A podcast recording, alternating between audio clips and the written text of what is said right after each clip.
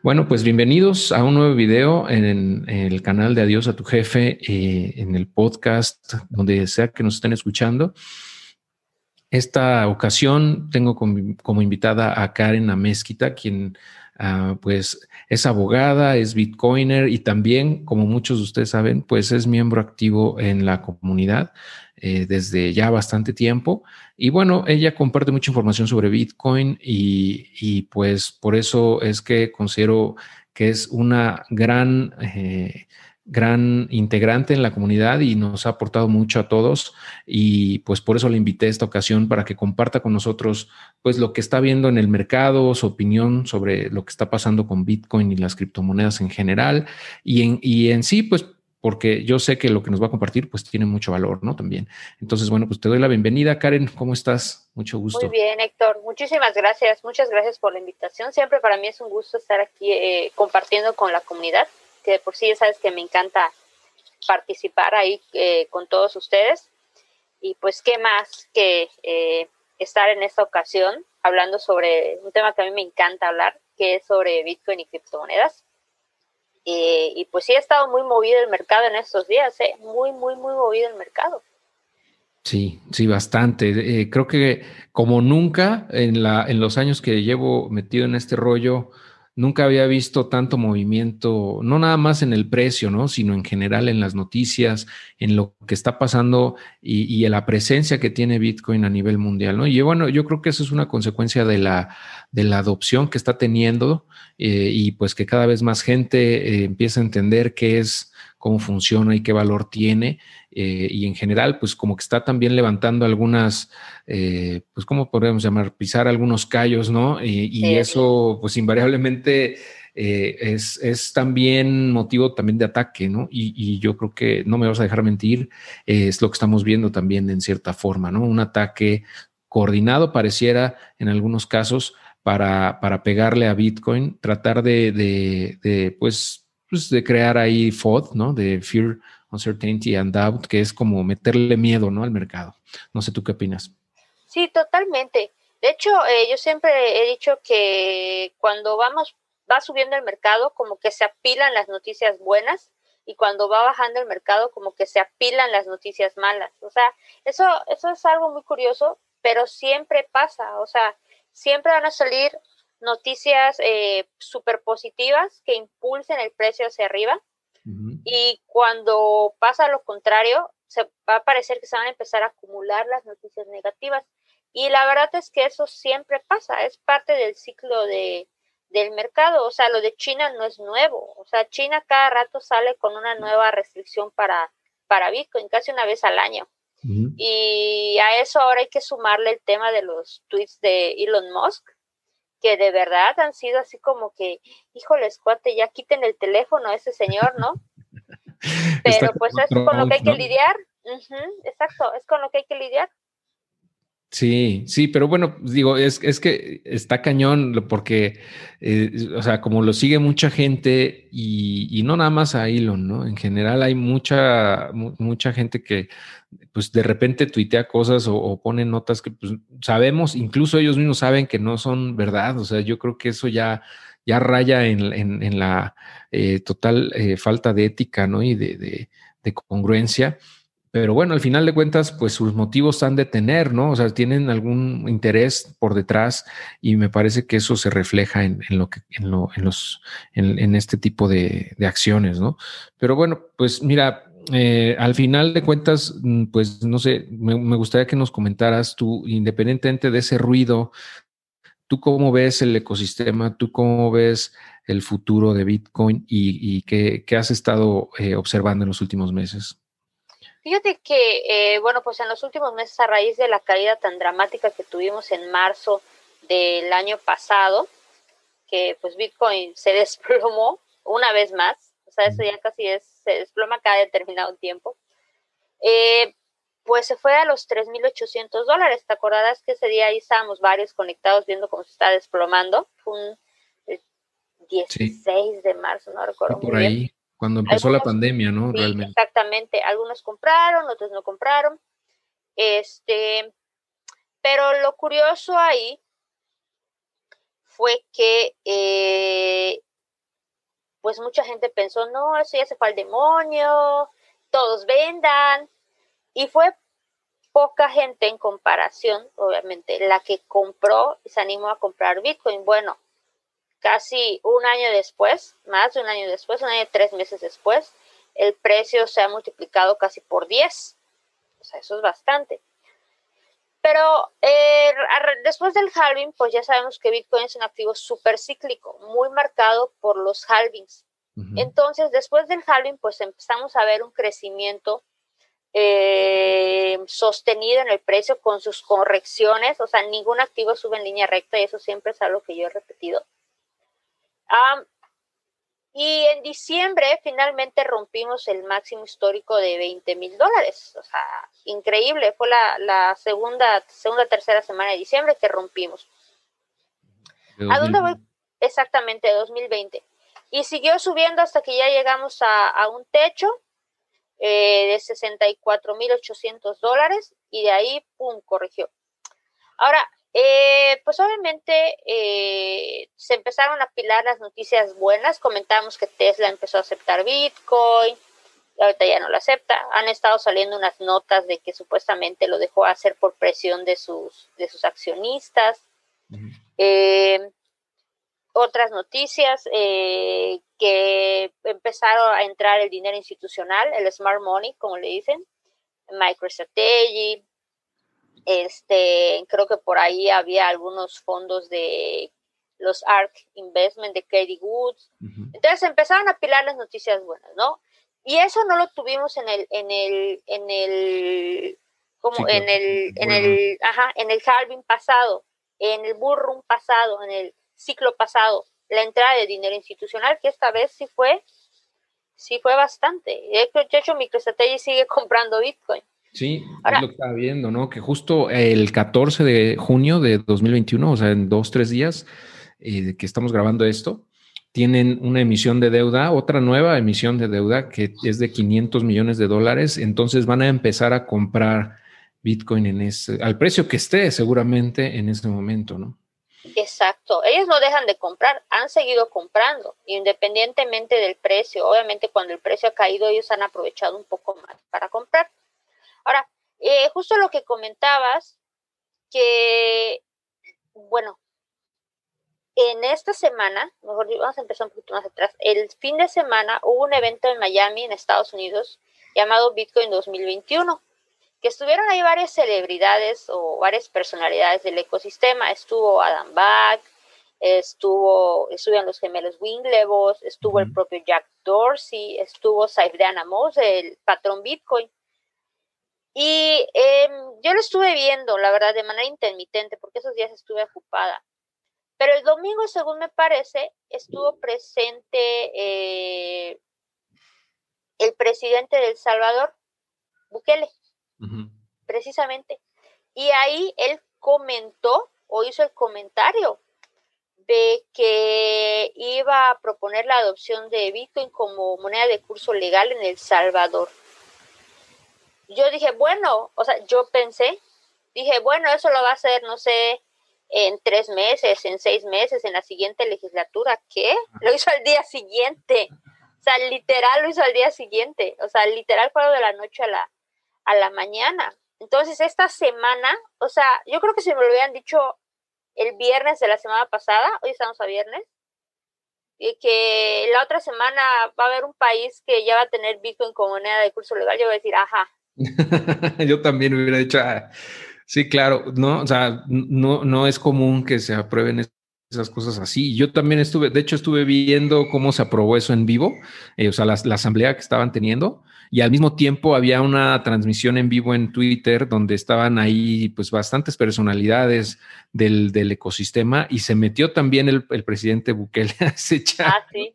Entonces estuvo bueno porque eh, mientras estaba votando eso, eh, pues también él estaba platicando en el chat y estaba respondiendo dudas de la comunidad. Entonces estuvo, estuvo medio, medio uh, irreal, ¿no? O sea, así se sentía como algo surrealista eso de, de que, que, se estaba probando eso por primera vez en un país. Pero bueno, yo lo comentaba también en la comunidad que viéndolo en, en perspectiva, pues eh, hacía todo el sentido que fuese un país tan pequeño y tan relegado, ¿no? Con tantas, eh, con tantas ah, desventajas en todos los sentidos, ubicación geográfica, eh, sistema económico, pobreza extrema, eh, entonces tamaño, ¿no? Y, recursos naturales. Entonces, como que estaba a modo para que fuera un país como El Salvador, que es súper chiquitito aparte, ¿no? Entonces, como, como una especie de experimento. Eh, yo lo veo así, como que es un, experimento en pequeño de lo que podría suceder más adelante con países más grandes. Pero bueno, al final tú ya checaste, eh, tengo entendido, lo que compone esa ley, que es muy escueta, son dos páginas realmente. Es muy chiquita. Eh, ¿Qué nos puedes comentar de esa ley? ¿Tú crees realmente que sea algo que se pueda llevar a cabo realmente o que se pueda convertir en letra muerta o que, o que simplemente quede a la historia como un buen intento? Fíjate que he estado leyendo muchos comentarios, tanto eh, a favor como en contra. Yo en lo personal pienso, y también relacionado con lo que me preguntabas anteriormente, de cómo veo este, la situación a futuro. Yo creo que la adopción siempre es positiva. O sea, independientemente de, de cómo pensemos que se vaya a dar esto, porque eso es importante. O sea, la ley tiene, creo que dos, tres páginas, son como menos de 20 artículos, o sea, es algo súper escueto. Están los considerandos de la misma, o sea, las consideraciones de por qué eh, esa ley y los artículos de la misma, que son como 20, o sea, son como 12 y el resto son transitorios, ¿no? Pero bueno, el punto es que habrá que ver el detalle fino que va a estar en la legislación secundaria o reglamentaria, como lo menciona la ley. ¿Qué es eso? Bueno, para los que no son abogados, por lo regular, eh, bueno, estos cuerpos, eh, lo que entiendo que ellos quieren hacer y lo que típicamente se hace es que a veces la, es como la constitución política de nuestro país, ¿no? Ahí están las normas eh, principales que, que, rigen en México, ¿no? Pero si todos los cuerpos, todos los cuerpos normativos que pudiéramos redactar los metiéramos en la Constitución, no, pues tendríamos una enciclopedia de un montón de volúmenes. Entonces, muchos artículos, por ejemplo, el 123 eh, tiene su ley reglamentaria, que sería la Ley Federal del Trabajo, el 41 tiene su ley reglamentaria, que sería la Ley de Procedimientos Electorales, que habla del tema electoral. Entonces, la idea de esto es decirles que si bien está esa ley, va a haber un cuerpo normativo reglamentario secundario donde ya se va a desglosar todo el punto fino de esa ley, porque realmente es muy escueta, o sea, habla mucho de que va a haber un fideicomiso para las personas que en ese momento quieran intercambiar Bitcoin, de que el Estado va a facilitar los medios para que las personas adopten Bitcoin. Este, ¿qué otra cosa menciona? Que Bitcoin ya eh, puede ser, eh, ya los precios pueden estar expresados en Bitcoin. Eh, que la moneda siempre para temas fiscales va a seguir siendo considerada el dólar. Es importante decir también que El Salvador es una economía que está dolarizada desde el año 2000, creo que desde el año 2000, tiene como veintitantos, 21 años. O 2001, algo así, creo que. Por ahí, por ahí, y ya tiene el, dólar, es de curso legal ahí. Entonces, si bien la ley suena interesante, sí nos deja así como que, ¿y cómo van a hacer esto? ¿Y cómo vas a hacer esto? ¿Y esto cómo va? Entonces, todo eso hay que ver qué dice la legislación secundaria, que esa me imagino van a tardar en publicarla. Esa no creo que ya la tengan así como que, ay, sí, aquí ya está, ¿no? Como la de ahorita, que sí también hay que hacer notar que eh, eh, Bukele pues tiene, tiene mayoría en, en, el Congreso de El Salvador. De hecho, para aprobar esa ley creo que fue una mayoría calificada. Precisamente hablábamos en México de esos temas de mayoría relativa y calificada y absoluta. Entonces, la mayoría calificada eh, en El Salvador debe ser las dos, eh, creo que son las dos terceras partes más uno. Entonces, yo estuve escuchando que los eh, de la oposición, los legisladores de la oposición pidieron más tiempo para revisar la ley. Y la verdad es que no se los dieron. O sea, la, probaron lo que diríamos en nuestro país en fast track. Y también se habló mucho de que hubo voluntad política, también se habló de que Bukele pues tiene ahí cierto control en todo eso. Eh, se los plantea también para que nosotros entendamos cuál es el contexto de por qué esta norma vino así como que aquí está, aquí la tienes y en 90 días ya está, entra en vigor y vámonos, o sea, rapidísimo. Pero como bien dice Héctor, hay muchos eh, bemoles en este, en este sentido, porque oímos, yo he escuchado muchos comentarios, tanto a favor como en contra. A favor, pues yo te diría que, que favorece la adopción, que El Salvador, alguien dijo, es que El Salvador no tiene nada que perder y tiene mucho que ganar. Es un país pequeño. Yo no me imaginé que lo hubiéramos escuchado en un país de Centroamérica. Yo pensé que me iba a decir, ah, Suiza, ah, Singapur, ah, Malta, que son países crypto-friendly, que ya tienen legislaciones amigables inclusive para las ICOs. dices, wow, o sea. Parecía, parecía que iba a ir por allá. Pero, pues no.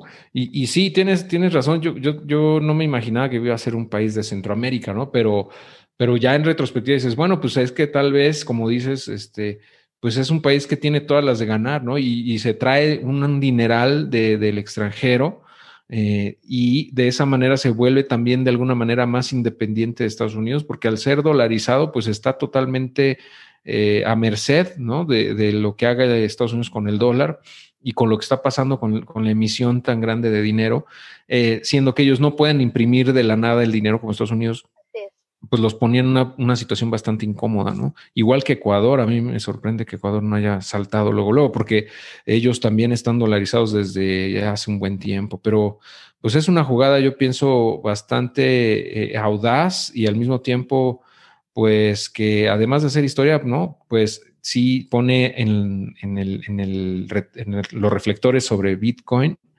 muy cañón, ¿no? Porque al final, como decían en el chat, mira, Bitcoin no necesita la, la aprobación de ningún país ni de ningún gobierno, o sea, no, no, es necesario para que Bitcoin sea lo que es, ¿no? O sea, no le va, ni le va ni le viene como protocolo, como tecnología, pero para la adopción, pues yo creo que sí es un paso bastante, bastante importante, ¿no? Exacto, así es, y por eso digo que mi balanza al final del día es positiva, porque abona a la, al tema de la adopción Ahora, si nos vamos en los puntos negativos, pues bueno, ¿cómo van a solucionar el problema de la convertibilidad? El fideicomiso, o sea, yo digo, hay un fideicomiso para quien quiera cambiar sus bitcoins automáticamente, pues cuente con una reserva en dólares, o sea, ¿qué tan grande puede ser ese fideicomiso?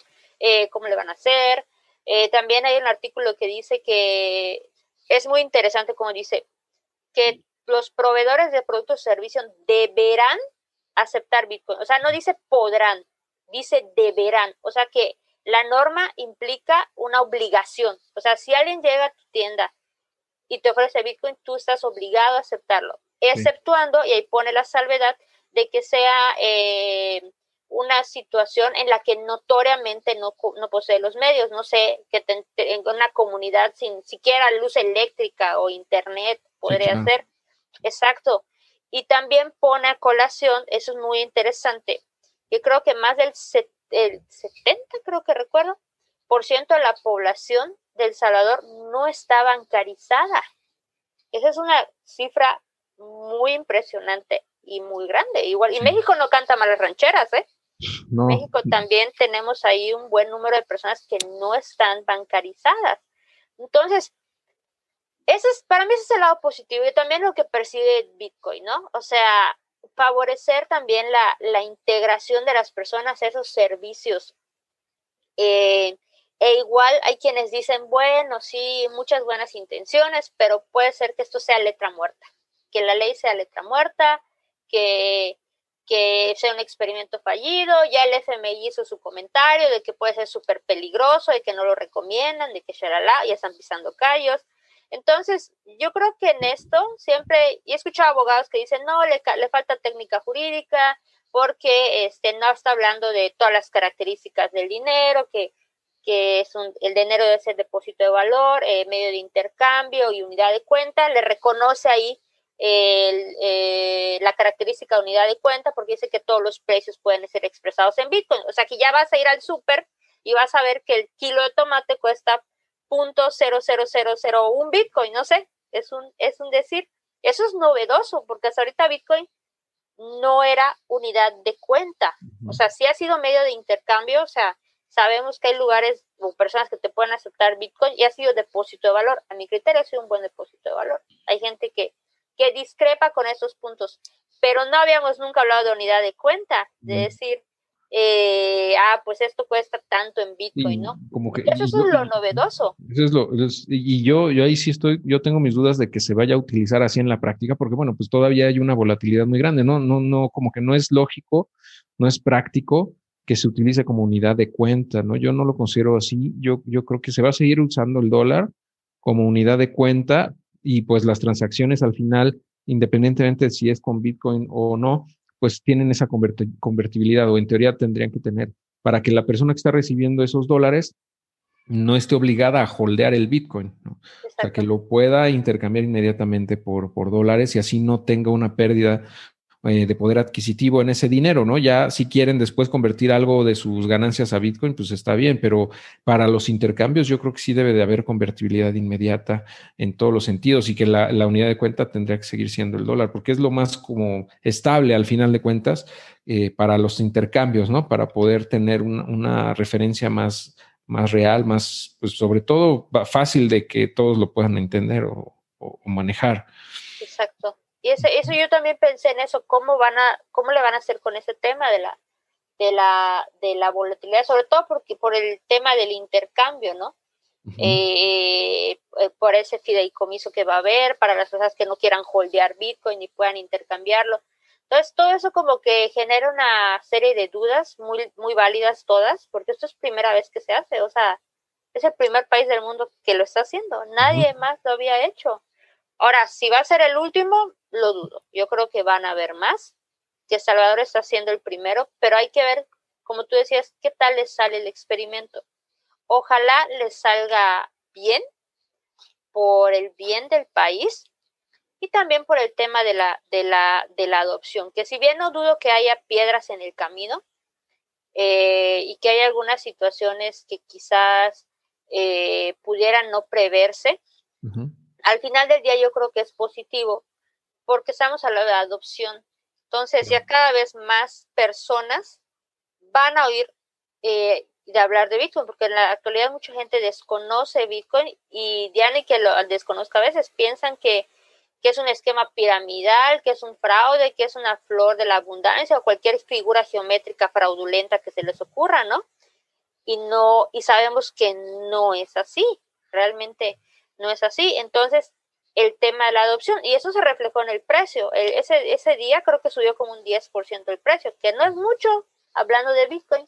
Es que un buen día se le puede ocurrir caer un 50%. Un buen día, digamos que fue un, para subir, para, o sea, para arriba creo que fue un muy buen día, ¿no? Eh, pero sí, o sea, esos movimientos ¿no? pues nos tienen, ya estamos acostumbrados a ver esas variaciones, ¿no? Lo de, lo de lo que sí yo no esperaba era esa caída hasta los 30 mil. La verdad es que, y sobre todo tan rápido, ¿no? O sea, sí fue masivo y ya lo hemos comentado, lo comenté, por ejemplo, con, con Mauricio eh, Di Bartolomeo, el cofundador de Eden. Y, bueno, él, él, menciona que había ciertas señales de que podría haber un desplome o una caída fuerte desde antes por el cómo se manejaba el tema de los futuros. ¿no? O sea, que había una disparidad muy grande entre el precio spot y el precio de los futuros, eh, que llegó a ser de un pico de un más 50%. O sea, estaban había mucha especulación, básicamente. O sea, había mucha gente apalancada ahí buscando eh, o esperando más bien que Bitcoin se, fuera a los, a los 80 mil dólares, ¿no? Y eh, en ese punto fue cuando eh, una, empezó a corregir porque mucha gente empezó a vender Bitcoin, empezó a mandar a los intercambios y eso empezó a tronar los, los contratos de futuros, ¿no? Que hemos visto cómo truenan como, como cohetes, ¿no? De repente, cuando empieza a haber un movimiento fuerte, empiezan a, tronar como palomitas, ¿no? Y eso, eso genera una reacción en cadena que venía, que se dio también porque pues están todos esos contratos y para poder poder cubrir, empiezan a tocar los stop loss y pum, y eso empieza, o sea, para eso tienen que vender en ese momento y es, es un ciclo que se retroalimenta negativamente en este caso y, se fue hasta los 30. O sea, la verdad es que sí, sí me sorprendió porque, eh, pues como hemos visto, el comportamiento en este año había sido bastante estable desde febrero, más o menos. Eh, finales de, enero, perdón, de 2021, se estaba manteniendo en ese rango entre los 30 y los 60.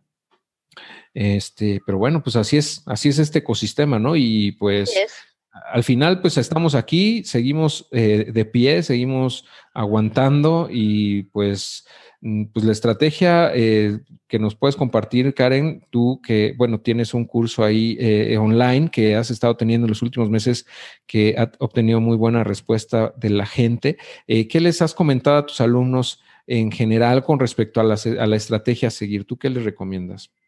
De hecho, ya somos, somos casi 100 que eh, tuvo una muy buena respuesta del curso. Eh, no me lo imaginaba y la verdad estoy muy contenta por ello. aprovecho para agradecerles a todos por la, por la confianza. Tenemos el grupo privado y en el grupo privado, pues ahí eh, comenzamos a platicar precisamente sobre ah, que es importante que nos apeguemos a una estrategia, pero aún más importante es que sepamos en lo que estamos invirtiendo. Eso es básico. Eh, que entendamos también que Bitcoin es un activo súper volátil, muy, muy volátil, y que es normal que estas, que así como sube, así caiga. Y que lo importante en estos casos es no caer en FOMO, el fear of missing out, de pensar de que está en 64 mil y tengo que comprar ahorita, aunque es un máximo histórico, porque eso se va a ir a 100 mil y si no compro se me va a ir el tren y pum, se cae. Y también evitar caer en food, que es lo que comentabas hace rato, o sea, lo contrario al, FOMO. Y que es muy importante apegarnos a la estrategia, eh, la que puedan tener ellos. La finalidad del curso es que ellos, los alumnos, aprendan a saber qué es Bitcoin. ¿Cuáles son los fundamentos? Porque yo sí soy las personas que creen que podemos determinar ciertos fundamentales en las criptomonedas, como sus proyectos, eh, temas de volumen, temas de supply, etcétera. Y que ya entendiendo eso, nosotros podamos visualizar, ver el big picture, hacia dónde está yendo esto, hacia dónde se está moviendo esto, de dónde viene esto. O sea, mucha gente pierde de vista que Bitcoin empezó costando centavos de dólar. O sea, no llegó a costar de la noche a la mañana 65 mil dólares. Le tomó casi uh, 12 años, pero ¿qué activo en la historia de la humanidad ha incrementado su valor por 37 mil? O sea, creo que ninguno hasta la fecha, lo cual nos habla de que hay algo ahí que a lo que vale la pena echarle un ojo o prestar atención. O sea, nos está diciendo algo. O sea, vamos a prestar atención sobre lo que nos está diciendo. Y por lo mismo, eh, que ellos conociendo esta información, de dónde viene, hacia dónde vamos, y aprendiendo a interpretar las gráficas del precio con indicadores técnicos y demás, puedan ellos determinar eh, cuál es la estrategia que más se adecua a ellos. O sea, cada quien tiene su propia, su propia estrategia. Algunos optan por comprar X cantidad, eh, ya sea, no sé, cada determinado tiempo, otros cuando cada determinados niveles, otros usan algunos indicadores técnicos, o sea, hay para todo, ¿no? Pero sí, el hecho de que todos estemos pues en comunidad eh, revisando, analizando el precio, compartiendo noticias y demás, pues sí ayuda a ese sentido de, eh, de no dejarse influenciar mucho por las emociones sino de ver lo que nos está, lo que hay alrededor, lo que nos está rodeando y basarse sobre todo en lo que aprendimos en el curso para que pues obviamente no caigamos ni en FOMO ni en food y sobre todo que aprendamos a tener paciencia. Diría Angie Collado, y a mí esa frase de Angie me encanta, que sentarse a ver crecer tus inversiones como sentarse a ver crecer el pasto. O sea, si queremos entrar a Bitcoin y hacernos ricos mañana, eso no va a pasar. O sea, eso no va a pasar. Pero sí es importante pensar que esta no es una carrera de velocidad, es una carrera de resistencia. Entonces, si nosotros no nos espera, desesperamos y tenemos paciencia y tenemos una estrategia y contamos con la información necesaria para tomar una decisión, les va a ir mejor. O sea, naturalmente les va a ir mejor. A mí en el momento en que dejé de comprar impulsivamente y empecé a tener una estrategia, ese día me empezó a ir bien o me empezó a ir mejor. claro, sí, y es que yo creo que casi todos hemos cometido el error de, querer especular con el Bitcoin y con las criptomonedas en, el, eh, haciendo trading, por ejemplo. yo no dudo que se puede generar mucha lana, o sea, yo sí conozco gente que lo hace. Eh, no obstante, para la gran mayoría de la gente que no conoce sobre el trading y no eh, tiene una estrategia, y que eh, no controla sus emociones, pues es bien fácil perder dinero, ¿no? Realmente, o sea, ese dinero que pierden ellos, que es más del 80% yo creo de la gente, es el que gana el otro 20% que es rentable. Entonces, bueno, pues es una, es, no, no, no estoy en contra de que hagan trading, si, si, saben cómo hacerlo y están conscientes y no se sobreapalancan, tienen una estrategia, etcétera, ¿no? Y, están eh, haciéndolo tal vez con un porcentaje pequeño de su portafolio a lo mejor, ¿no? Yo creo que esa sería para empezar la recomendación, si es que quieren hacer trading en, criptos, la verdad es que mm, yo lo hago, pero muy poco, o sea, realmente eh, mi estrategia es alcista en este momento, mientras sea eh, mientras dura este bull run, que yo pienso que todavía no ha terminado, no sé tú qué opinas, pero me parece que no hemos terminado, eh, que este bull run va a continuar. Y de ser así, pues va a ser, voy a seguir con la misma estrategia hasta que las señales de la, información de la cadena misma de Bitcoin nos indique que nos estamos acercando al pico del, del bull market, que em, ya lo hemos platicado, pero si quieres comentar algo al respecto de eso, de, esas métricas, o tú cómo estás viendo, si, si, si estás viendo ya eh, que, en qué fase del ciclo estamos. Entiendo que tú también coincides conmigo en que no, hemos terminado el bull run, pero bueno, ¿qué nos quieres comentar al respecto, Karen? Coincido totalmente contigo. De hecho, este, o sea, Bitcoin nos permite hacer análisis que quizás en otros activos no. Y están los análisis, las métricas on-chain que esos análisis, a diferencia del análisis técnico o el análisis fundamental, que el análisis fundamental pues nos da información sobre el proyecto. Eso es muy importante pues saber en dónde estamos metidos nuestro dinero. Y si me dicen, no hay fundamentales, bueno, entonces compara Doge con Bitcoin. Ah, ¿verdad? No se puede, porque son dos casos totalmente diferentes. Eh, análisis técnico, pues estamos viendo la acción del precio, cómo se va moviendo el precio. Y como decía Héctor, hay gente que hace análisis técnico. Yo conozco traders muy exitosos que con análisis técnico eh, tienen buenas eh, ganancias, pero la verdad es que no todos somos traders. Pero el hecho de que no seamos traders no quiere decir que estemos negados para este mercado. Eso no es cierto. Pero también es algo de verdad que mucha gente entra al criptomercado pensando en hacer trading sin saber absolutamente nada, lo que decía Héctor. Y no es necesario, o sea, hay muchas formas de invertir que no están relacionadas al trading, lo cual no quiere decir que no conozcamos los aspectos básicos del trading para nosotros entender una gráfica. Pero aparte de esos análisis, hay eh, otras fuentes de información que son las métricas on-chain. Las métricas on-chain directamente nos hablan de cómo se está moviendo la blockchain, de qué datos nos está proporcionando la blockchain, qué, qué monederos, qué cifras, qué eh, poder de procesamiento de la red, qué mineros, qué carteras, etcétera. Y toda esa información nos permite entrever si esto ya se acabó o si todavía no se ha acabado. Yo personalmente soy de la idea que este ciclo se parece mucho al de 2013, al de 2012-2013, que el precio eh, creo que subió a, a, ahorita no tengo el dato fresco, pero subió el precio, luego bajó bastante y después de esa caída se volvió a disparar y de ahí ya corrigió para el segundo ciclo. Entonces se parece mucho, mucho, mucho a ese ciclo.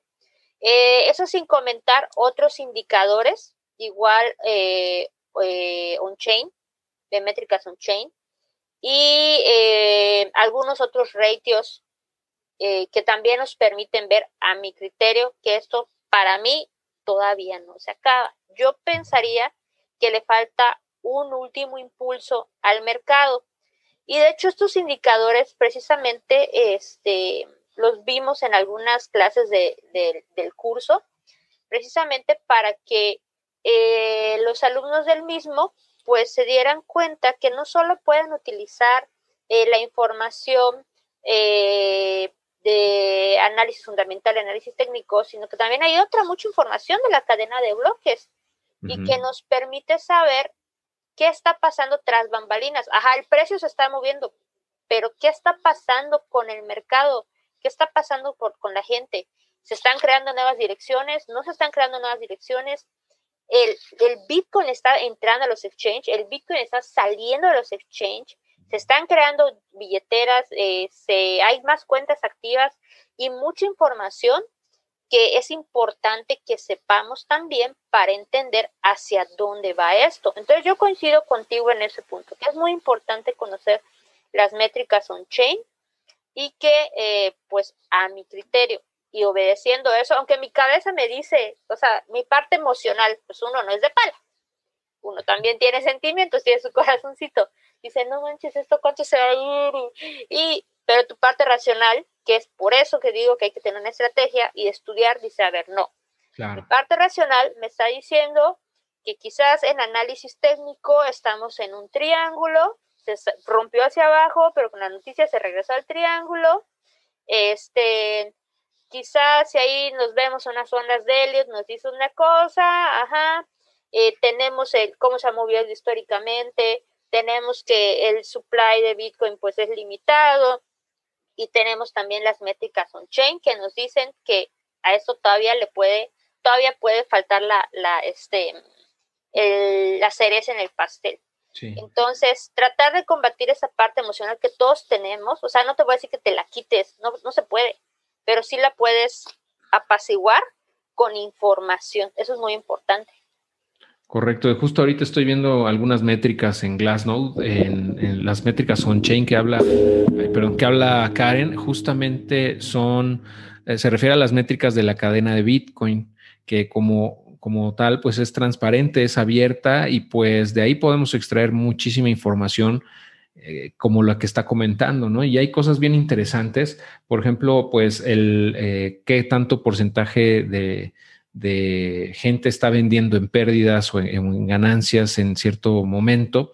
Hemos visto que eh, históricamente cuando hay un, hay un bajón en el precio que genera que la gente empieza a vender en, en pérdidas, eh, marca normalmente un piso, eh, a lo mejor no, no un piso definitivo, pero sí un piso en el cual va a haber un cierto rebote al alza. Y, muchas veces ese rebote ya no regresa a ese mismo nivel, sino se va más arriba, ¿no? o sea, al final de cuentas, pues como dices, si, si no sabemos en qué estamos invirtiendo, es muy probable que salgas corriendo en pánico cuando, cuando baje el precio. Y es lo que pasó justamente hace un par de semanas, hace casi un mes, el 19 de mayo, justamente cuando el precio cayó como 10 mil dólares en unas horas, ¿no? Entonces, eh, o sea, realmente es, fue un golpe muy duro y ahí se ve la cantidad de, de, longs, o sea, de trades que estaban abiertos en long, o sea, como alcistas, que fueron liquidados.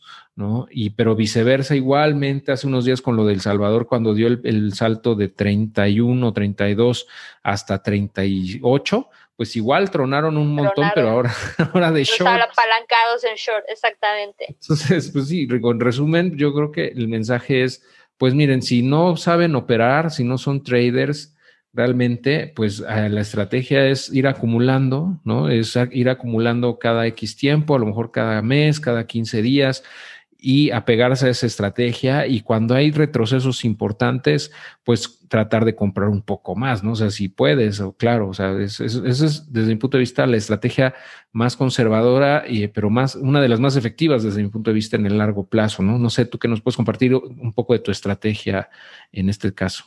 De hecho, eh, yo me atrevo a decir que ningún holder ha, ha perdido en este mercado. Así de, así de fuerte es mi afirmación ningún holder que haya empezado en el año, desde, desde el año pasado, ha perdido en este mercado. Así, holder, pero holder. O sea, eh, lo que les llaman las Diamond Hands. Las Diamond Hands, pues o sea, que compran y nunca venden, ¿no? por ejemplo, si tú empezaste a comprar en 2020, el precio máximo que tocamos en 2020 fue los 20 mil dólares. Ahorita estamos en 30 mil sea, si tú no, si tú compraste el año pasado y no has vendido, estás en ganancias. Estás en ganancias. Pero, ¿qué pasa si tú compraste este año, compraste en el pico y compraste 64 mil? Naturalmente, quizás ya estés en pérdidas, pero digamos es lo mismo a los que se quedaron atrapados al final del Bull Run de 2017, que compraron en 20. O sea, hubo gente que se quedó atrapada en 23 años y se desesperó y vendió. Si se hubieran esperado, ahorita ya estarían con ganancias, ya tendrían ganancias. yo conocí gente así que se quedó atrapada en el pico, por ejemplo, en los de los 15 a los 20 mil, ah, conocí varias personas que, que se, quedaron colgadas ahí y eh, muchas de ellas terminaron vendiendo. En cuanto pudieron, a lo mejor el precio rebotó a 12 y, vendieron tomando pérdidas, ¿no?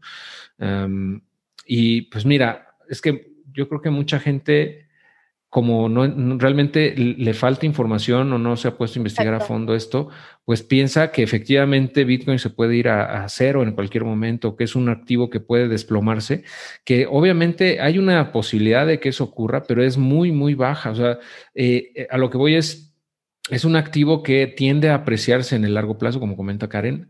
O sea, si tú lo ves como una inversión de largo plazo y no lo sueltas, no lo vendes por nada, así se caiga un 70%, eh, y, lejos de, de, dompearlo o de venderlo en pérdidas, sigues acumulando, lo más probable es que tengas ganancias, ¿no? Eventualmente, eh, no sabemos en cuánto tiempo, a lo mejor este, este, si nos equivocamos y ya se acabó el bull run y todo, y tienen que pasar otros cuatro años para que el precio recupere y supere los 65 mil dólares, que es el pico actual, que lo dudo, pero supongamos que es así, pues bueno, el peor escenario es que te tengas que esperar esos cuatro años si es que compraste en el pico de, del precio histórico actual, que es de 60, 65 mil dólares. ¿no? Pero bueno, es una inversión. Yo lo veo así también, o sea, como a largo plazo, de aquí a 10 años. Eh, si, si llegase a tomar algunas ganancias, estoy evaluando si me conviene más eh, sacar un préstamo con colateral en Bitcoin en vez de convertirlo a, a pesos, ¿no? Ese, ese Bitcoin. Ah, pero bueno, no sé si nos puedas compartir algo de eso, de, tu estrategia de salida, porque también hay que tener una estrategia de salida, ¿no? Así es. Eh, he estado barajeando eh, varias posibilidades y eh, basándome quizás en métricas on-chain, trataría de buscar nuevamente, porque hay por ahí una métrica, una métrica que, que predijo bien este pico. La verdad lo predijo muy bien este, y yo me di cuenta de esa métrica por en las vacaciones de Semana Santa y creo que dos semanas después o así se fue, fue que ya empezó a caer, a caer Bitcoin.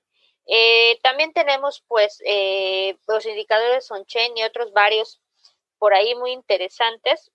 Entonces, eh, con ayuda de ellos, yo trataría de detectar nuevamente ese, ese punto. Yo no espero salir en el pico. Y quien te diga que, que salió en lo más alto, que vendió en lo más alto y compró en lo más, en lo más, en los más barato, dicen que solo una persona hace eso y esos son los mentirosos.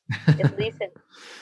Eh, o sea, tú puedes, por ejemplo, hubo quienes vendieron en 60 mil, eh, y ok, no le pegaron a los más altos, pero se quedaron bien cerca. Entonces, es un, hubiera sido un buen nivel para, para vender. Yo la verdad no quise vender porque yo digo, yo pensé lo mismo que Héctor, dije, no, es que el bull run yo siento que todavía le queda, dije, todavía no voy a vender. Y si se cayó feo el mercado, o sea, también no vamos a, se fue más del 50%. No hubiera estado mal vender, pero ok, no lo hice arriba porque pensé que iba a continuar el bull run, pero ya no lo iba a hacer. O sea, dije, pues ya no lo voy a hacer, obviamente. Aún así, si yo vendiera el día de hoy, yo saldría con ganancias.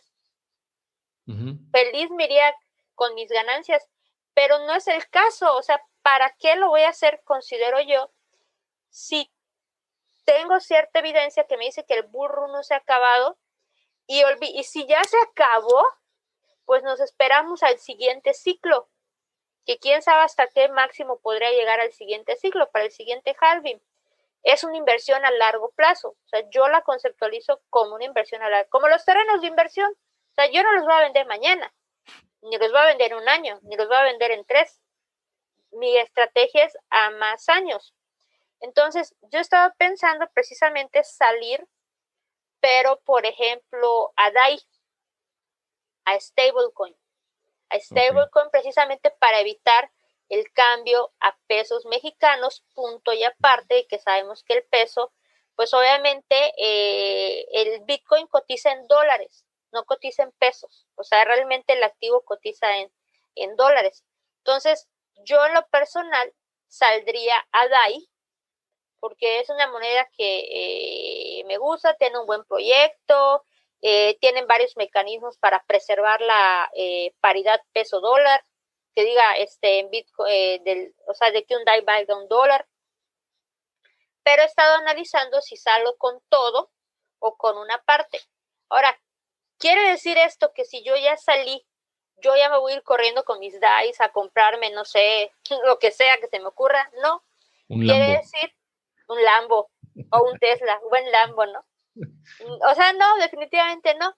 Quiere decir que sabiendo yo que esto se mueve por ciclos, pues esperaría la parte baja del ciclo o en su defecto comenzaría a comprar escalonadamente hacia abajo. Pero, pero siempre con intención. ¿Cuál es la intención de eso? Acumular más Bitcoin. O sea, mi, mi meta personal es acumular todo el Bitcoin que se pueda acumular. Entonces, ok, no la tiene al punto máximo, pero quizás empiece a vender en un nivel que yo considere que ya el mercado está, está sobrecomprado, por ejemplo, ¿no? De que ya está demasiado inflado, de que ya estamos llegando a niveles de burbuja, que el Fear Index está en avaricia extrema, que vea que, que eh, las métricas on chain ya están históricamente por los cielos, yo diría, esto en cualquier momento va a reventar, exactamente. Esto en cualquier momento se va a reventar y yo no me quiero quedar a ver eso, ¿no? Entonces, eh, esa sería una estrategia en mi caso. Eh, ya sea eh, ir saliendo poco a poco o un porcentaje e ir entrando nuevamente poco a poco. La finalidad es siempre para mí acumular más Bitcoin, no cobrar mis ganancias, irme a comprar lo que me dé que me dé para comprar, ¿no? Sino siempre acumular más y más y más y más Bitcoin. Claro. Y em, esas métricas me parece interesante. A lo mejor mucha gente se está, se está preguntando, oye, ¿y qué métricas son estas que están hablando? O sea, ¿dónde las puedo ver? Eh, ¿Cuáles son? ¿Cómo se llaman? ¿Tienes alguna, algún glosario o algo que nos puedas compartir de esas métricas para podérselo compartir a la gente y dejarlo en la descripción eh, de este episodio, de este eh, video? Yo tengo algunas, pero a lo mejor no, no, no, son las mismas exactamente. Por ejemplo, yo veo mucho el ASOPR, veo el, M, el MBRBZ Score, eh, veo cómo va el balance en los exchanges, cómo está el interés de los futuros, o sea, qué tanto están especulando. Em, y veo cuáles, eh, cuáles son las, las, cuentas que están teniendo, o sea, cómo está creciendo las cuentas de las ballenas este, eh, o los tiburones, etcétera. O sea, eso nos da una idea bastante clara, pero a lo mejor tú tienes algún otro indicador que, que a la gente le pueda servir. El hash ribbon también, creo que es interesante verlo. Eh, en fin, no sé tú cuál qué opinas, alguna otra que se te ocurra. Tengo dos favoritos, que a mí esos me... Bueno, de hecho son tres. Eh, de hecho, eso eh, precisamente en el curso tuvimos una clase especializada en aprender a leerlos y entender la lógica, porque hay una lógica detrás de esos indicadores. El primero que me gusta por bonito es el Rainbow Chart. sí, el Rainbow Chart. El Rainbow Chart, a mí me encanta. Es un indicador que nos permite ver, como digo, cuándo Bitcoin está en venta de garage o cuánto está, como les digo a los chicos del curso, en terreno burbujiento que hay que prestar atención. El otro es el stock to flow ratio, que ese nos habla de eh, la relación que hay entre los bitcoins que se, que se siguen minando y a la velocidad a la que se siguen minando y teniendo en consideración que Bitcoin es un activo limitado, o sea que solo van a haber 21 millones de Bitcoins, ni uno más ni uno menos y podríamos decir que hay menos, porque ¿cuánta gente ha perdido el acceso a sus billeteras? Miles. Se estima que un, que será entre un 10 y un 30% de los bitcoins actualmente en circulación están perdidos. Imagínense. Todavía le pega más al tema del, eh, del supply, del máximo supply. Y uno que me encanta, igual que se lo aprendí hace poco, yo no lo, lo conocía, pero me lo presentaron hace unos meses, se llama el P-Cycle. Sí, de pi de 3.1416. Sí, las matemáticas que odiamos y el pi que odiamos, súper útil para este tema. El P-Cycle eh, es un indicador que funciona con dos medias móviles y que sus cruces nos permiten detectar ciertos momentos del mercado. Este, esos indicadores los pueden encontrar en Glassnode. De hecho, Glassnode se pueden, en Glassnode pueden encontrar un montón de indicadores. Muchos son gratuitos, eh, otros son con pago. Eh, y tiene Glassnode se pueden suscribir al boletín gratuito de Glassnode y les envía cada semana eh, información de las métricas. Y hay otro, hay otra página muy parecida a Glassnode que se llama Looking to Bitcoin, que igual tiene una serie de indicadores muy interesantes. Todos esos indicadores son indicadores on-chain, son métricas on-chain. Y que nos permite pues echarle un ojo al, al mercado, ¿no? Saber, saber qué está pasando tras bambalinas, qué está, qué está pasando en la blockchain por ejemplo, em, si nos damos cuenta, eh, este es un ejemplo para que nos demos una, idea de cómo algunos movimientos en la blockchain nos puede alterar, a, este, en alertar, perdón, de ciertos movimientos violentos. Por ejemplo, el día, hay, hay, una, hay una cuenta en Telegram que es el Whale Boat Alert, el Whale Alert, o sea, alerta de ballena. Bueno, en el argot de Bitcoin se le llama ballena a los grandes tenedores de Bitcoin, personas que tienen miles de Bitcoins. Entonces, naturalmente, cuando estas ballenitas ponen órdenes, pues el mercado lo manipulan como una hoja al viento. O sea, tampoco vamos a, engañarnos, ¿no? Porque inundan el mercado de liquidez o le quitan liquidez al mercado según el movimiento si se hizo de compra o de venta. Entonces, el día que cayó Bitcoin, hubo un, un whale alert que, que alertó, a la redundancia, que entraron a un exchange, a, creo que a Binance, no sé cuántos miles de bitcoins. Y la gente dice, ¿cómo se lee esto? Es muy sencillo.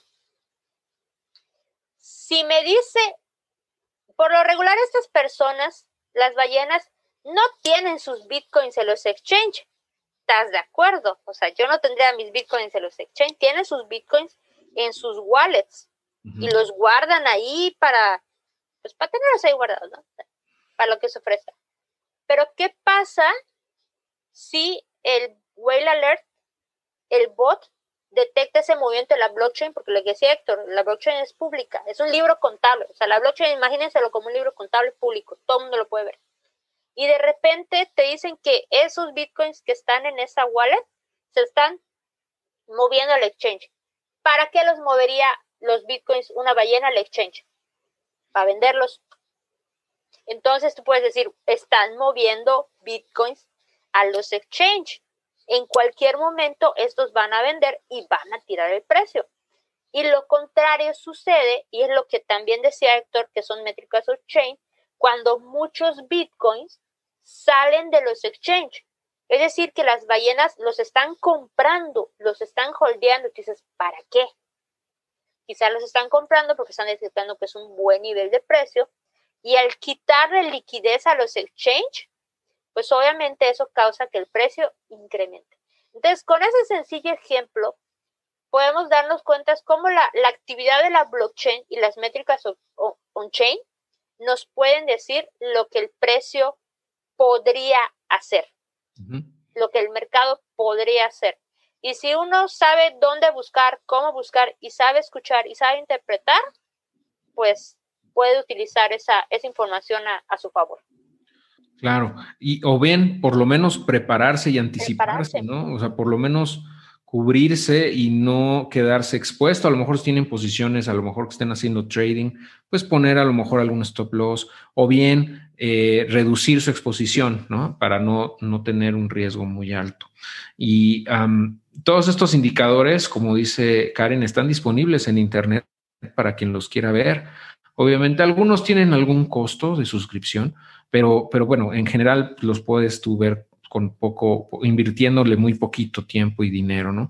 Eh, pero bueno, al final, eh, si no se quieren meter a todo este rollo de análisis de la, de la cadena y todo, pues lo más sencillo, volvemos a lo básico, es simplemente holdear e, e ir acumulando, ¿no? Em, al final de cuentas, es una es una inversión que, vemos tiene muchísimo potencial, que desde mi punto de vista, como he mencionado varias veces, pues no debería faltar en el portafolio, ¿no? Ya a estas alturas, creo que ya no es mal visto que digas que eh, Bitcoin tiene que estar en tu portafolio de inversión. Hace un año creo que sí nos hubieran dicho algunas cosas, pero hoy ya no. O sea, ya, ya la, gente como que ha entendido eso y, poco a poco lo empieza a ver, el cambio de mentalidad de verlo como un activo de especulación a verlo como un activo de, preserva de valor, ¿no? Desde mi punto de vista como tal, y que realmente tiene un potencial de crecimiento muy grande, ¿no? Tú, tú, tú piensas eh, que el Rainbow Chart o el, eh, Stock to Flow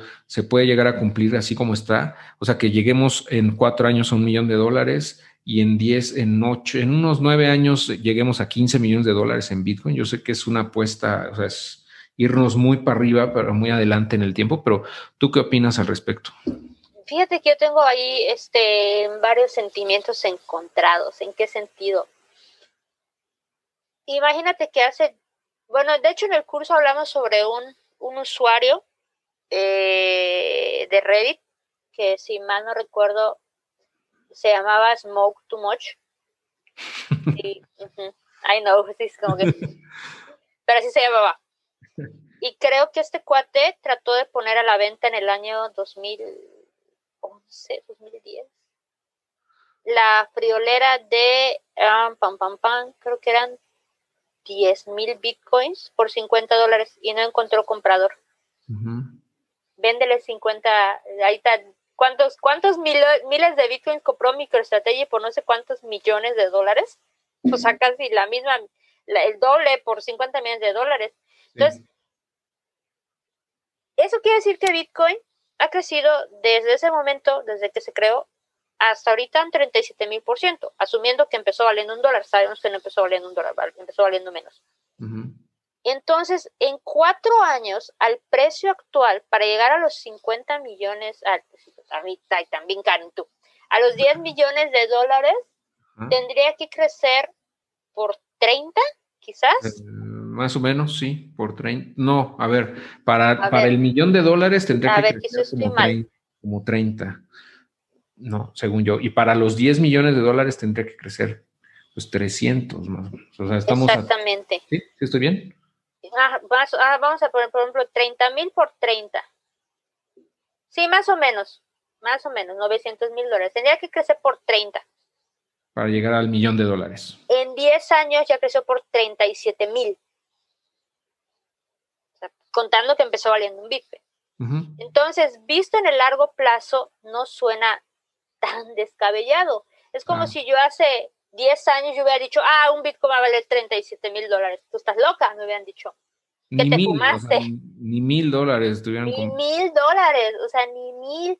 Hay gente que, yo he leído tweets que dicen, uy, no, este Bitcoin eh, se desplomó a, no sé, de 8 dólares a 2. Qué bueno que vendí en 5. eso es, como que dices, híjole, ¿por qué no borré eso, no? ¿Por qué lo tuiteé, no? Porque sí, es que mira, lo que yo estaba escuchando el otro día a, Antonopoulos, que como saben es una, es un referente, ¿no? Andreas Antonopoulos, autor de, de, dos libros, bueno, varios libros, pero dos muy famosos, que se llaman El Internet del Dinero, volumen 1 y 2 y él es eh, pues uno de los voceros y uno de los, de los comunicadores sobre Bitcoin más importantes que hay en el mundo y estaba platicando eh, que en, la práctica, o sea, mucha gente dice, no, pues es que eh, una persona que invirtió, empezó a comprar bitcoins en 2010, pues ya tiene que haber sido, ahorita debería ser multimillonaria, ¿no? Dice, pero no necesariamente porque en, el camino van, mucha gente vende cuando, cuando cree que ya está muy caro eh, este, se sale del mercado y, se queda fuera muchas veces y ya no regresa o bien vuelve a comprar, pero más caro, entonces ya no tiene los mismos Bitcoin, o sea, no llega a tener o a volver a tener los mismos Bitcoin que tenía cuando empezó, o cada vez se hace más difícil tener más Bitcoin. Entonces, no es tanto así de que haya, o sea, que, que sean tantas personas las que realmente tienen miles de Bitcoin, o sea, no son tantos, y eso se ve en la cadena, ¿no? El número de cuentas que tienen más de 10 mil son bien poquitas porque son los poquitos tal vez que de plano nunca vendieron a pesar de todo, ah, pero al final de cuentas, pues eh, la realidad es que el precio puede seguir subiendo y no tiene, no, o sea, el mercado es el que define eso, ¿no? Y, y, como, como tal, pues obviamente tiene que entrar mucho dinero para que siga subiendo el precio, ¿no? Y eso es algo que estaba comentando, eh, leía en la, en la, newsletter de Glassnode que comentaste, eh, que en la medida en la que el precio sube, pues tiene que entrar más dinero también al ecosistema para poderlo mantener. Entonces, todo esto se refiere o se, se, pues, relaciona al volumen y a la eh, adopción que tenga. Entonces, yo pienso que ya en el macro, mientras más adopción veamos en, el, en cuanto a Bitcoin y a criptomonedas, el precio de alguna manera tiene que ir subiendo, ¿no? O sea, al final de cuentas va a empezar a entrar más capital, y entonces se, va a ver reflejado en el precio porque va a haber más demanda. pero ese es un proceso que lleva mucho tiempo, lleva años y una persona que está acostumbrada a tal vez querer ver resultados en, de un mes para el otro, pues no, eso no va a pasar, ¿no? pero por eso, por eso insistimos tanto en ir a largo plazo, no desesperarse, seguir acumulando, porque en 10 años que volvamos a tener este, este, este live, probablemente eh, va a ser chistoso eh, que estemos hablando, o sea, que ver, ver esta grabación y, que el precio estaba en 30 y no sé, 35 mil dólares, 36 mil dólares, y, y, en ese entonces, pues quién sabe en cuánto esté, ¿no? Y muy probablemente sea muchas veces más, tal vez, ¿no? Entonces, pues bueno, es, eh, al final de cuentas no hay inversión 100% segura y cada quien tiene que determinar el, el, pues el porcentaje que le asigna este tipo de activos, ¿no? Eh, debo decirles, y, como les he comentado algunas veces, pues el porcentaje que estoy metiendo en criptos ha subido considerablemente en los últimos, ¿qué será? Pues de un año para acá, de ocho meses para acá más o menos, empezó a, incrementar y eh, pues me he salido de otros, de otros ecosistemas o de otras industrias donde dejé de ver un potencial, ¿no? Como es crowdfunding, por ejemplo. Eso ya lo he comentado, no es ningún secreto ni nada, eh, porque veo el potencial que tiene esto y pues estoy para largo plazo, ¿no? Entonces, pues vamos a ver qué pasa, pero al final de cuentas el porcentaje, como les digo, ya depende de cada quien, ¿no? Pero yo creo que un 10% no suena nada descabellado, aunque eh, lo que he notado es que en la medida en la que conoces más, pues te deja de dar miedo asignarle un porcentaje más alto, ¿no? No sé tú qué opinas. No, sí, totalmente. Yo el día que empecé a conocer más esto, me dejó de dar miedo meterle, eh, designar un mayor porcentaje de mi capital yo lo digo, yo no he sacado la cuenta últimamente, pero calculo que mi porcentaje en Bitcoin debe estar entre quizás el... Tengo que sacar la cuenta. Pero podría decir por mucho llegar al 30%. Y me van a decir, estás loca. Yo la verdad me siento cómoda con ese porcentaje. No me quita el sueño, porque de verdad llegué a perder el sueño por posiciones muy grandes. Y alguien me dijo, si una posición muy grande te quita el sueño, es que es quizás mucho más grande lo que debería ser. Y ese día me cayó el 20 y dije, yo no vuelvo a operar apalancado, yo operé apalancado, no lo volvería a hacer y para quien empieza no lo recomiendo, no lo recomendaría nunca, es mucho el riesgo, es mucho el riesgo. Entonces, como dice Héctor, cuando tú aprendes a conocer esto, de dónde, cómo empezó esto, cómo está esto y hacia dónde se proyecta que va esto, Obviamente el futuro es incierto, pero hay una frase que se usa, usamos mucho que decimos la tendencia es tu amiga. Y si bien la historia no se repite tal cual, muchas veces rima. Y hasta ahorita Bitcoin ha tenido un crecimiento logarítmico. Y eso es súper importante. Entonces, eh, para entender nosotros esto, eh, yo siempre les pongo a los, en el, en el curso, pongo el ejemplo para que usted, ellos entiendan el potencial del crecimiento logarítmico, el ejemplo del inventor del ajedrez, es un ejemplo que a mí me gusta muchísimo, que eh, un rey encarga a un súbdito crear un juego y ese súbdito le presenta el ajedrez y le dice, tu juego es maravilloso, ¿cuál es tu pago? y le responde el súbdito, bueno, en la primera casilla, sabemos que el ajedrez tiene 64 casillas, en la primera casilla vas a poner un grano de trigo, en la segunda vas a poner dos, en la tercera vas a poner cuatro, en la cuarta vas a poner ocho y en la quinta 16. Y el rey dijo, ¡ay! Súper fácil, súper fácil. Ni todos los granos de trigo del reino alcanzaban para pagarle al súbdito lo que estaba pidiendo. Ese es el poder del crecimiento logarítmico. Y de hecho Bitcoin se aprecia mucho mejor en una gráfica logarítmica.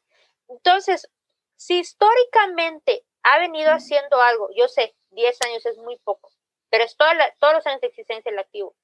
Si en 10 años ha venido haciendo algo y ya hemos detectado ciertos patrones, ¿qué nos podría hacer pensar que quizás no sigue esos patrones?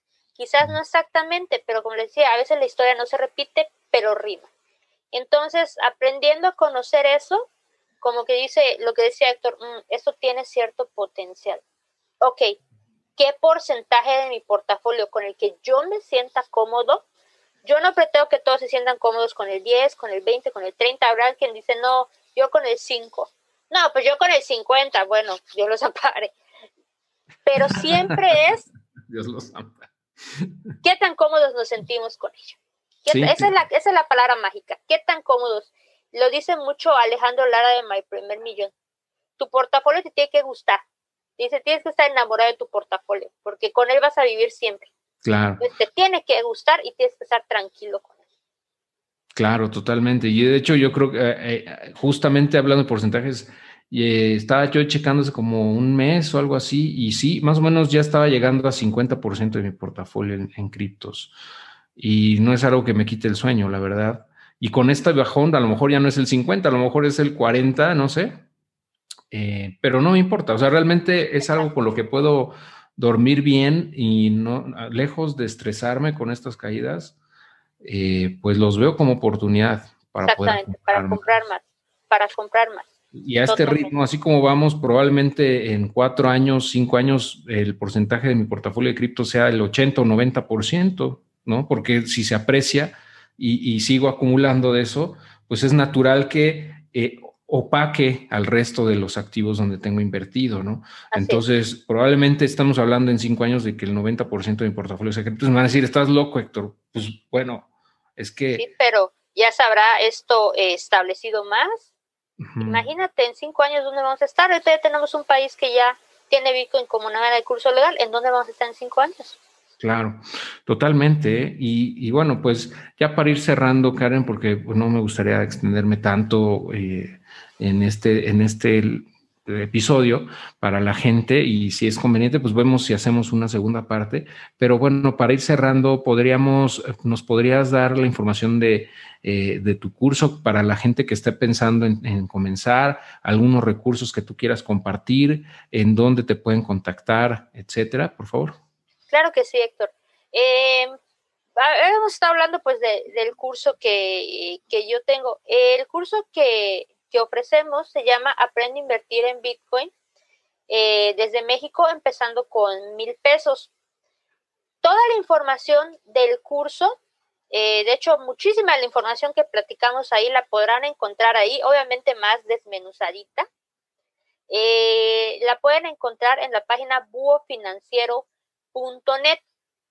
Eh, también contamos con un curso gratuito llamado Aprende qué es Bitcoin. En este curso, pues ustedes pueden aprender qué es Bitcoin, eh, cómo funciona y por qué tiene valor y si es dinero o, ustedes qué piensan sobre si Bitcoin es dinero. Este curso, pues como les decía, es totalmente gratuito eh, y puede ayudarles ustedes a aprender si ese es su interés, dicen, bueno, sí, yo sí quiero invertir quizás, pero quiero empezar por algo más básico. Pueden tomarlo, la inscripción, este, les digo, es totalmente gratuita. Y ya después, si se animan, eh, pueden inscribirse ya al curso completo. Como les decía, ya somos casi 100 alumnos. Eh, los alumnos pues ya, ya están terminando el curso y eh, de los comentarios que he recibido, pues están muy contentos con la información obtenida. Eh, han aprendido bastante, se sienten más tranquilos con su inversión, tienen mayor conocimiento sobre la misma y sobre todo el curso les dio las herramientas para tomar las decisiones que ellos mejor se acopla según a su perfil. Eh, pueden contactarme ya sea a través de la página de, de Búho Financiero, ahí abajo está el correo, o pueden enviarme un correo a mi cuenta personal que es karen-map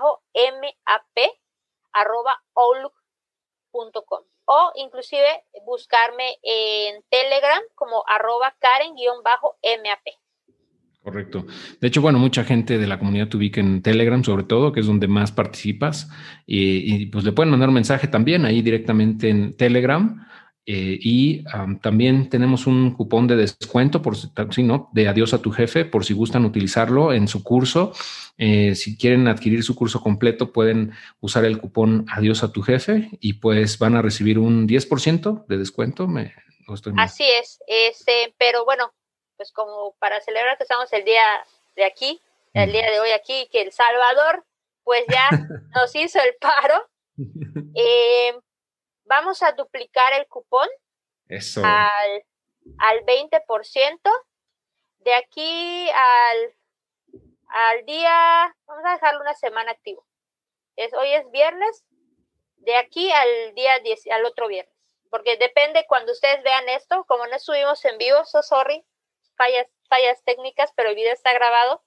Este, entonces vamos a dejar activo ese cupón durante una semana, que sería hasta el viernes 18, eh, por el, exactamente por el 20% de descuento. El cupón es adiós a tu jefe.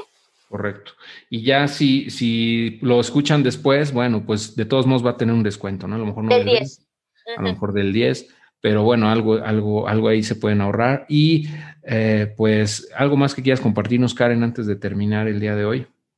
Como cualquier inversión, no solo en Bitcoin, cualquier inversión, eh, y sobre todo, por ejemplo, bolsa de valores, en la que ustedes puedan pensar, es muy importante investigar.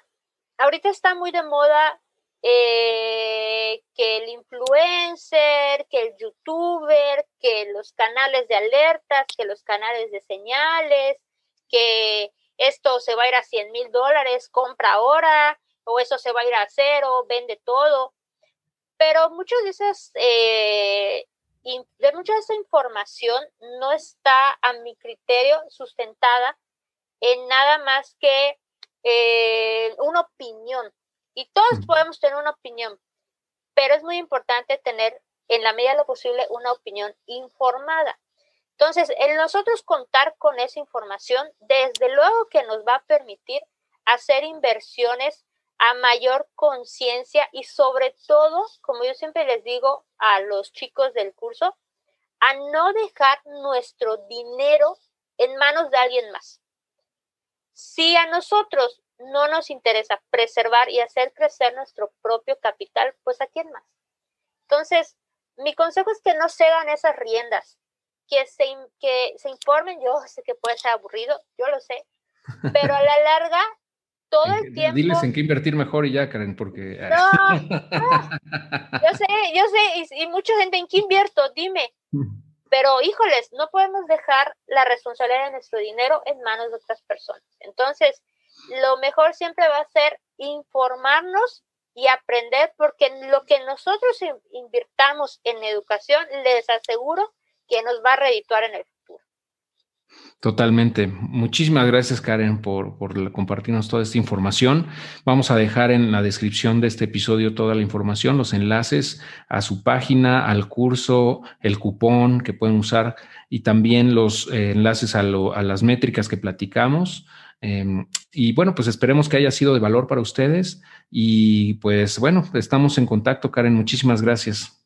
No, al contrario, Héctor, muchísimas gracias a ti por la invitación. Me encanta hablar del tema, como ya se dieron cuenta. este, y la verdad espero que toda esta información que hayamos platicado les haya aportado mucho valor. Y como siempre les digo, felices inversiones. Muchas gracias, Karen. Que estés muy bien. Buena tarde. Gracias, Héctor. Tú también. Igual a todos. Saludos.